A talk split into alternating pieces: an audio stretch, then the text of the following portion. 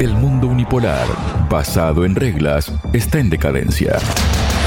Torres más altas han caído por no hablar de reinos. Ahora todos los caminos conducen a un nuevo mundo multipolar, libre de imposiciones imperialistas. En ajedrez de geopolítica analizamos todos estos movimientos. Tras más de una semana de protestas, los dos grandes sindicatos de Francia, la FNSEA y jóvenes agricultores, pidieron poner fin a los bloqueos en las carreteras tras el anuncio por parte del gobierno del presidente Emmanuel Macron de un conjunto de medidas que acordaban sus preocupaciones. Sin embargo, ambas organizaciones continúan señalando a la Unión Europea por su sordera y por su creciente incomprensión del campo. Bruselas por el momento no es capaz de aplacar el descontento generalizado del sector agrícola. Para hablar sobre este tema y cuestiones vinculadas estoy junto al analista internacional Iñaki Gil de San Vicente. Iñaki, bienvenido a Radio Sputnik. ¿Cómo está? Muy bien, gracias. Muchas gracias a usted, Iñaki. Bueno, en el fondo de la cuestión, los productores franceses y europeos están descontentos por las políticas europeas y la marea de productos baratos que inundan el mercado europeo. Según defienden en los últimos años, su situación se ha resentido debido a importaciones que ejercen presión sobre los precios europeos al mismo tiempo que eluden normativas medioambientales impuestas a los agricultores de la Unión Europea y tal vez en este punto digamos que puede ser que esto apunte directamente contra el tema de las importaciones de Ucrania, ¿no? Iñaki, ¿cómo se llega a esta situación? Y la pregunta es si finalmente los agricultores están arrinconando a la Comisión Europea, ¿no? Si la están poniendo contra las cuerdas. Bueno, primero empezando por lo último, eso depende de qué sector de agricultores sean y qué sindicatos sean, ¿no? Porque dentro de los agricultores hay agricultores que son grandes empresas estatales o grandes empresas europeas que tienen sindicatos de agricultores con grandes extensiones y que tienen unos intereses propios específicos. Luego hay agricultores medianos, digamos así, luego hay una gran cantidad cada vez menos de agricultores pequeños que son realmente los que están machacados. ¿no? Eso pasa prácticamente en todos los grandes estados europeos. ¿no? O sea que no se puede hablar de un bloque agrícola, digamos, unitario con los mismos intereses. Hay grandes sindicatos, grandes en el sentido de que tienen dinero, etcétera, etcétera, pero que tienen medios de difusión porque son sostenidos por grandes empresas agrícolas del Estado francés, de Alemania, de Gran Bretaña, del Estado español y que generalmente tienen unas ideas políticas bastante conservadoras o simplemente conservadoras, ¿no? Y tienen recursos para presionar en prensa, ¿no? Y luego, como digo, hay medianos y pequeños agricultores que no tienen grandes recursos para hacerse oír, ¿no? Y entre ellos hay muchas diferencias, ¿eh? Hay diferencias con respecto al problema de las reivindicaciones, al problema de los productos químicos, al problema de los lindes de los terrenos, al problema si hay que mantener, por ejemplo, el barbecho o no hay que mantener el barbecho o hay que aumentarlo, o al problema del control del agua al problema, etcétera. Pero generalmente todos ellos tienen, como tú has comentado, tienen una reivindicación o varias reivindicaciones comunes como son parar la llegada de productos del exterior, de productos, digamos, de otros continentes o del este de Europa o convenios que, por ejemplo, mucho con Marruecos o con Kenia o con otros países, ¿no? Y luego también todos tienen la reivindicación de mm, controlar las maniobras que hacen las, grandes distribuidoras, ¿no? Que la mayoría de ellas pertenecen a su vez a grandes grandes consorcios internacionales del trasiego de alimentos por el mundo, ¿no? Por ejemplo, en el caso europeo es muy sabido que hay que esas distribuidoras compran muy barato a los pequeños y medianos agricultores y luego venden muy caro a los consumidores, ¿no? Entonces, claro, hay divisiones internas entre ellos, ¿no? Por ejemplo, lo que se ha comentado, ¿no? Estos grandes sindicatos de las empresas medianas y grandes en el Estado francés han dicho parar ya las movilizaciones, pero sindicatos pequeños que representan a los pequeños agricultores, que cuantitativamente son muchos, etcétera, esos están insistiendo en seguir las movilizaciones, ¿no? O sea, como en grandes huelgas en otras áreas que conciernen a grandes países, hay divisiones entre ellos. Eso por una parte, ¿no? Y los sindicatos pequeños, los sindicatos de los trabajadores más pequeños, de las empresas familiares, también se encuentran con un tema muy negro y es que, por ejemplo, en el Estado francés, casi la mitad de las pequeñas granjas agrícolas van a cerrar en un, plazo de 5, 6, 7 años porque esos agricultores pequeños se van a jubilar. Entonces, claro, tienen unas pensiones pequeñísimas, tienen un futuro muy negro, mientras que los medianos y los grandes agricultores tienen recursos para contratar mano de obra. y para mantenerse, ¿no? Recursos de mano de obra que traen pues el este de Europa o que traen de África o que de la misma Europa, ¿no? Pendimiadores, etcétera, que provienen del sur de Europa también, ¿no? Esos problemas golpean muy fuerte a esa pequeña industria agrícola, ¿no? Pero no tanto a la gran industria, etcétera. O sea, es un tiburrillo de reivindicaciones en las cuales se encuentran unidos en lo básico. Lo básico, pues lo que hemos comentado, parar la llegada de productos del exterior, parar la llegada, o sea, controlar las grandes distribuidoras, impedir que las grandes distribuidoras manejen los precios. En muchos casos, por ejemplo, manejen los precios, contratan un acuerdo de venta. Ahora he estado en Valencia y es escandaloso lo que hacen. Contratan un acuerdo de compra, quiero decir, de naranjas, pero igual una semana antes te lo cortan porque han encontrado naranjas, por ejemplo, de esto de, por un caso de Túnez, ¿no? Naranjas incluso de peor calidad o de diferente calidad, pero mucho más baratas, incluso traídas de Túnez y colocadas en Europa, ¿no? Y eso las grandes distribuidoras hacen y deshacen a su gusto, ¿no? Y los gobiernos no intervienen ahí porque, claro, los gobiernos quieren otra cosa, quieren que la gente tenga naranjas baratas. Entonces, eso en general, ¿eh? Más luego está otro problema mucho más grave, es que las grandes empresas financieras internacionales, los grandes consulting financieros internacionales utilizan la alimentación como medio de enriquecimiento, ¿no? Y bueno, y eso está marcando que, por ejemplo, grandes extensiones de tierras se dejen de cultivar para cultivar cuestiones eh, de la alimentación básica de la población europea y se pasen a cultivar soja o pasen a cultivar trigo que, que no se vende en Europa, se vende en el exterior, ¿no? O trigo que se produce en Europa Occidental se vende en el exterior para comprar en Europa Occidental trigo más barato, como el trigo ucraniano, ¿no? Que eso está rompiendo toda la producción en Hungría, en Polonia, en Chequia, etcétera, etcétera, ¿no? Como vemos, son un bateburrillo de cuestiones que afectan a un elemento básico de los derechos humanos, que es la alimentación, porque se están juntando el agotamiento de un sistema económico y político que es el europeo, pensado para los años 50 y 60, que fue entrando en quiebra en los años 70 y 80 y que ya para los años 20, para el 22, ya era insoportable. Aquí las primeras o las grandes movilizaciones en esta, y concluyo con esto, ¿no? En esta gran situación ya empezaron en el año 2022, ¿eh? O sea, hace un año y medio ya empezaron las grandes movilizaciones porque ya todo indicaba que era insoportable la situación para los pequeños y medianos agricultores. ¿Y qué hacen los grandes agricultores? Quieren que los medianos agricultores y los pequeños sobre todo se hundan para quedarse con sus tierras. Y no solamente ellos, sino las grandes empresas agrobusines internacionales para quedarse con las tierras de los pequeños agricultores arruinados, envejecidos, que sus hijos han ido a la ciudad, que no se va a quedar nadie con esas tierras. El despoblamiento, por ejemplo, lo que está pasando en el Estado español ya empieza a pasar también en el Estado francés, ¿no? Y va a pasar en Gran Bretaña y va a pasar en Alemania, ¿no? Porque la gente joven de los pequeños agricultores, con las condiciones de que producen, de que trabajan a muy costo-precio, que prácticamente no es rentable en las condiciones actuales, pero los hijos se van a la ciudad y las pequeñas explotaciones agrícolas y ganaderas se quedan vacías. ¿Y eso qué hace? Que gran capital y las compre. Bueno, es el agotamiento de una concepción estratégica y política tomada en los años 50 y 60 que se ha seguido manteniendo y que tenía un objetivo, sobre todo al acabar la Segunda Guerra Mundial, tenía el objetivo de que la población de Europa Occidental no pasara hambre para evitar tensiones sociales, ¿no? Y eso se ha ido agotando hasta llegar a un embudo que no tiene salida.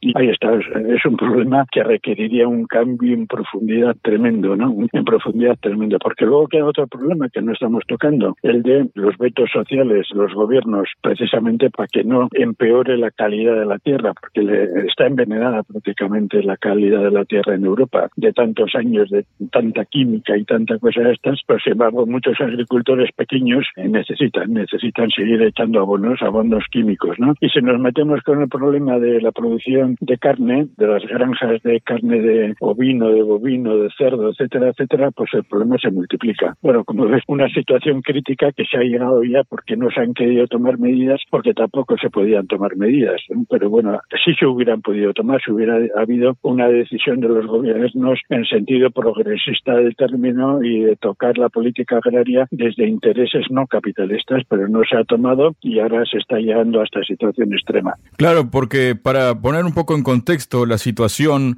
Iñaki, las grandes importaciones provenientes de Ucrania exentas de contingentes y aranceles desde el comienzo de la operación militar especial de Rusia y la reanudación de las negociaciones para cerrar un acuerdo comercial entre la Unión Europea y el Mercosur han intensificado la insatisfacción ante la competencia, según entienden, desleal que afecta a diversos sectores como el azucarero, el de los cereales y el cárnico. Las importaciones de azúcar de la Unión Europea desde Ucrania aumentaron un mil por ciento en 2023, mientras que las importaciones de huevos se duplicaron y las de aves de corral fueron un 50% más altas. En total, las exportaciones ucranianas a la Unión Europea aumentaron un 11% entre enero y septiembre del año pasado. Hoy tenemos en el mercado europeo en volumen y calidad cosas que desestabilizan el mercado europeo, ya sea pollo o cereales, según recalcó el presidente de Francia, Emmanuel Macron. Recordemos que además de Francia, los vecinos de Ucrania, más próximos, ¿no? que son miembros del bloque comunitario, que son Bulgaria, Hungría, Polonia, Rumanía y Eslovaquia, se han quejado de forma vehemente sobre cómo las importaciones agrícolas han alterado considerablemente sus mercados, lo que ha generado en los últimos meses protestas, ¿no? Estas que estamos viviendo justamente, que, de las que estamos siendo testigos, ¿no? Y bueno, Macron ha hecho una promesa, ¿no? Como que Francia impondrá normas estrictas si las importaciones de Ucrania afectan todo esto.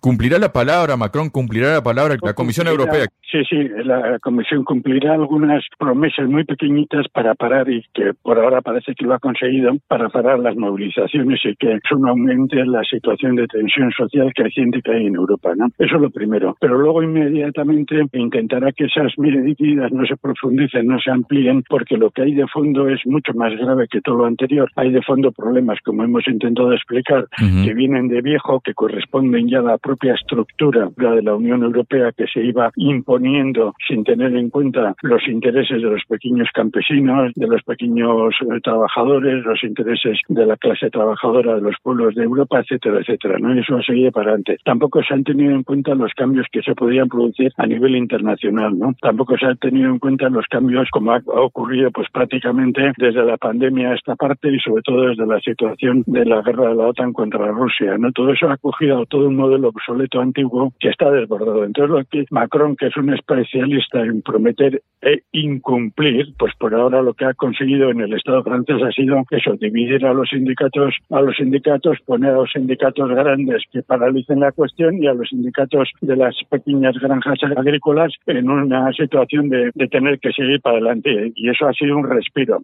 Si eso lo vemos a nivel de Alemania, del Estado español, de Gran Bretaña y de toda la agricultura europea, eso salta a una situación todavía que en el marco actual no hay solución. ¿Por qué? Porque en general es la estructura entera, la estructura entera la que falla. Que Macron haya conseguido solucionar durante un tiempo para sus intereses electorales y de gobierno, prometiendo cosas, eso es cierto, pero son las marrullerías de la política, son la situación, los intereses específicos de las grandes empresas agrícolas en el Estado francés, etcétera, etcétera. Les importa un pepino el pequeño agrícola, la pequeña explotación. Saben que cuando se hundan esas explotaciones, como te he dicho, prácticamente la situación de envejecimiento de edad de aquí a unos años va a ser que van a salir muchas pequeñas explotaciones o se van a cerrar o, van a ser adquiridas por las grandes explotaciones. Todo eso lo saben, entonces están buscando tiempo para hacer eso. ¿Cuál es la solución? Como he comentado, la solución tiene que ser global y una de esas soluciones es precisamente la cuestión de la producción totalmente fraudulenta, totalmente consentida y totalmente tramposa del sistema ucraniano que tiene las manos libres para hacer y deshacer enfrentándose con los pueblos de Europa del Este, arruinando a los pequeños agricultores, a toda la agricultura de Europa del Este y luego arruinando a los pequeños agricultores europeos. Pues Macron no va a decir nada de que le va a suspender la ayuda hace mes y de eso no va a decir ni pío. Al contrario, le va a seguir armando y le va a seguir eso. Ahí está realmente. Exacto, perdone la interrupción justamente, Iñaki, porque creo que merece la pena aquí meter esto entre paréntesis, ¿no? Porque claro, está pasando todo esto, se está incendiando Europa, los agricultores están desesperados y va la Comisión Europea y aprueba finalmente con un Orbán que al final parece que le torcieron el brazo que se dio y aprueba esos 50 mil millones de euros para Ucrania, que al final todo esto frente a los agricultores parece como una burla, ¿no? Pues exactamente, pero no solamente en el caso de la agricultura. ¿Quién va a pagar esos 50 mil millones? Estamos hablando ahora de los agricultores, pero ¿quién va a pagar esos 50 mil millones cuando Estados Unidos ha dicho que, bueno, que Estados Unidos se va a dedicar a salvar a Israel de toda la situación, ¿no? Y aplastar a Palestina, y al Yemen y a todas las. ¿Quién va a pagar? Pues no solamente los agricultores, lo va a pagar toda la clase obrera europea. ¿no? Lo que pasa es que Macron y todo el grupo de especialistas que tienen lo que están haciendo es impedir que los pequeños agricultores se den cuenta de que está el conjunto y que ellos son parte de la debacle que se está produciendo en toda la Unión Europea, precisamente porque la gran burguesía europea ya tiene unos objetivos estratégicos a largo plazo. Esos objetivos estratégicos son, como sea, avanzar hacia el este. Y cuando surgen tensiones en Europa, ahora mismo esas tensiones en Europa ahora mismo en esta semana son con el campesinado, ¿no? Y si no sacan al ejército, que también lo sacan, sacan fuerzas policiales militarizadas. Y luego cuando ha venido, por ejemplo, la huelga de los ferroviarios alemanes, que han hecho en Alemania? Pues una cosa similar. Han metido medidas casi militares para que los trenes sigan circulando, etcétera. Cuando han venido otras huelgas en el Estado francés, exactamente igual. Bueno, ahí está la lógica. Entonces, claro, si analizamos solamente el problema de los campesinos sin contextualizarlo y sin tener en cuenta el rearme que están haciendo con Ucrania, la función que tiene Ucrania del Báltico, rearme de todo lo demás, por ejemplo, por poner un caso, ¿no? A los países del este. A Orbán, ¿cómo le han torcido el brazo? Pues le habrán prometido por lo bajo medidas que nadie sabe cómo son, le habrán prometido alternativas que nadie sabe y que con el tiempo las iremos conociendo y aseguro, casi casi aseguro, las vamos a tener que pagar entre todos y entre todos fundamentalmente el gobierno húngaro. Bueno, por ponerte otro ejemplo, ¿no? Así va la cosa. Y como quieren a cualquier precio que continúe la agresión contra Eurasia, que continúe Ucrania jugando ese papel, pues lo van a mantener a costa de cualquier que lo pagan los pueblos de Europa, les importa un pepino hasta que los pueblos de Europa se pongan en pie. Entonces lanzarán contra los pueblos de Europa todas las medidas que están pensando, represivas, etcétera, etcétera. Ahora les toca a los pequeños campesinos, pero mañana puede tocar precisamente, por poner un caso, puede tocar a los trabajadores públicos o a lo que sea. Luego también, Iñaki, está algo que se entiende como unos primeros frutos de las protestas de los agricultores europeos ¿no? en Bruselas porque parece que la Comisión Europea ha enviado una propuesta a los Estados miembros para derogar la obligatoriedad de dejar un 4% de la superficie agraria útil en barbecho o improductivos para poder cobrar las ayudas de la política agraria común, la PAC, ¿no? La nueva PAC establece que esa es una de las nueve actuaciones respetuosas con el medio ambiente y clima que han de cumplir los agricultores, lo que se conoce como principio de condicionalidad que se aplica en el 90% de la superficie agrícola de la Unión Europea. Aunque ahora son los distintos países los que han de dar el visto bueno, una reunión del comité o no a la propuesta de Bruselas, lo cierto es que el paso dado por la Comisión Europea responde a una de las grandes peticiones de los agricultores franceses. Francia es el principal perceptor de fondos de la PAC de toda la Unión Europea. ¿Esto llegará a término, Iñaki? Mira, ese concretamente el barbecho, el 4%, es uno de los puntos de fricción dentro del campesinado más agudo.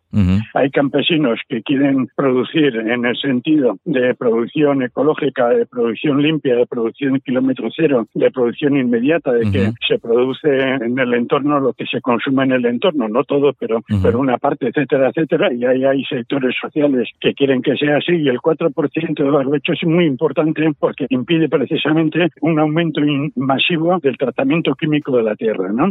Entonces, sin embargo, en contra están otros grandes intereses que son las grandes empresas de agroproducciones internacionales, las empresas químicas internacionales y los grandes campesinos que quieren prácticamente meter química en el 100%. Y esto es va a tener unas consecuencias que va a ser aumentar la producción, aumentar la ganancia, pero empobrecer la tierra, la tierra, el agua, etcétera, etcétera, ¿no? Y junto con el 4% está también otra cuestión que es la de los lindes.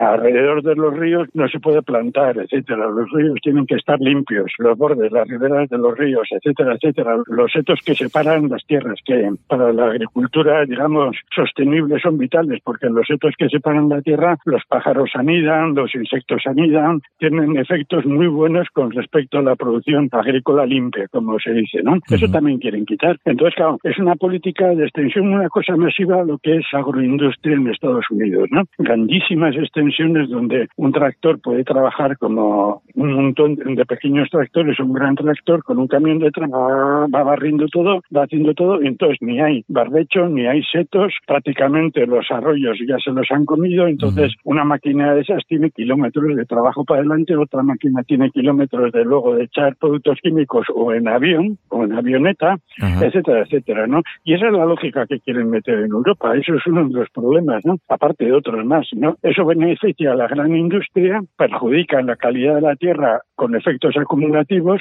reduce la calidad de la alimentación y destruye pues las pequeñas producciones agrícolas y no solamente destruye eso, sino que destruye todo un sistema que poco a poco va creciendo de relaciones sociales entre la gente que compra al campesino que tiene al lado, los hoteles que ponen aviso, que ponen precisamente hoteles, residencias, restaurantes, etcétera, comida kilómetro cero o comida autóctona a los mercados populares, todo eso lo va barriendo porque trae precisamente productos que bueno, que tienen la la garantía oficial de que son productos sin mucha contaminación, pero eso no se lo cree nadie, porque como se está viendo en Ucrania, hay 100.000 formas de saltarse eso la torera y las grandes corporaciones aquí precisamente lo que están exigiendo es que se quite o se reduzca o se ponga el etiquetado de tal forma que la gente no entienda lo que está comprando, ¿no? Que es otra exigencia popular, que tú puedas buscar un kilo de tomates y no se te diga que vienen de, por ejemplo, de Marruecos, ¿no?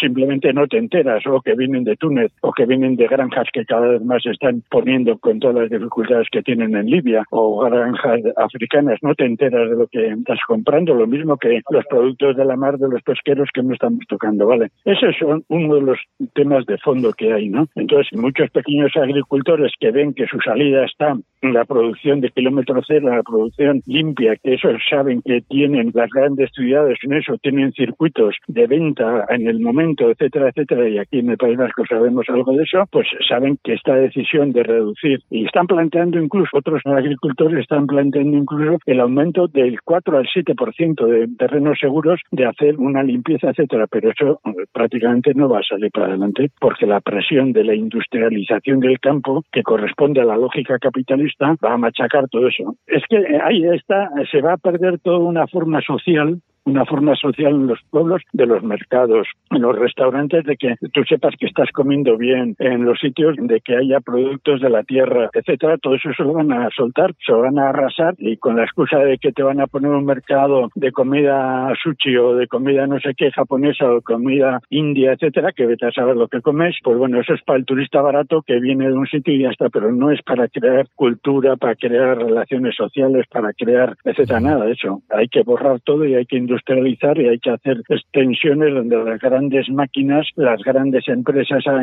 de la química estén contentas y felices y encima piensen que están llevando a Rusia a un callejón sin salida. Muchas gracias, Iñaki. Gracias a vosotros. Sputnik. Contamos lo que otros callan.